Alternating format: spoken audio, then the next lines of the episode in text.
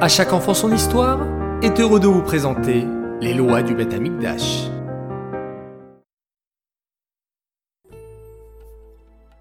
Bokertov les enfants, bonjour, je suis content de vous retrouver. Écoutez maintenant attentivement cette nouvelle halakha.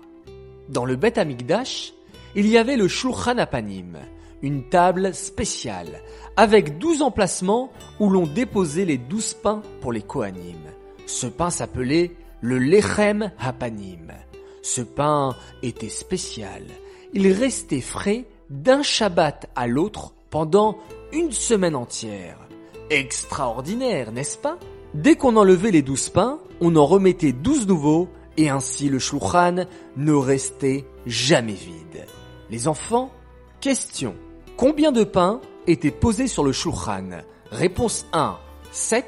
Réponse 2, 10. Ou bien réponse 3, 12. C'est parti, 1, 2 ou 3. Atzlacha, Rabat, bonne chance à tous. Retour à présent sur notre question d'hier. Combien de branches la menorah avait en tout? Bien entendu, elle avait 7 branches, c'était la réponse 2, bravo à tous, oui, vous tous qui avez bien répondu, et bravo à notre grand gagnant du jour, Ephraim Amselem, on t'envoie tout de suite un joli cadeau. Les enfants, je vous souhaite de passer une excellente journée.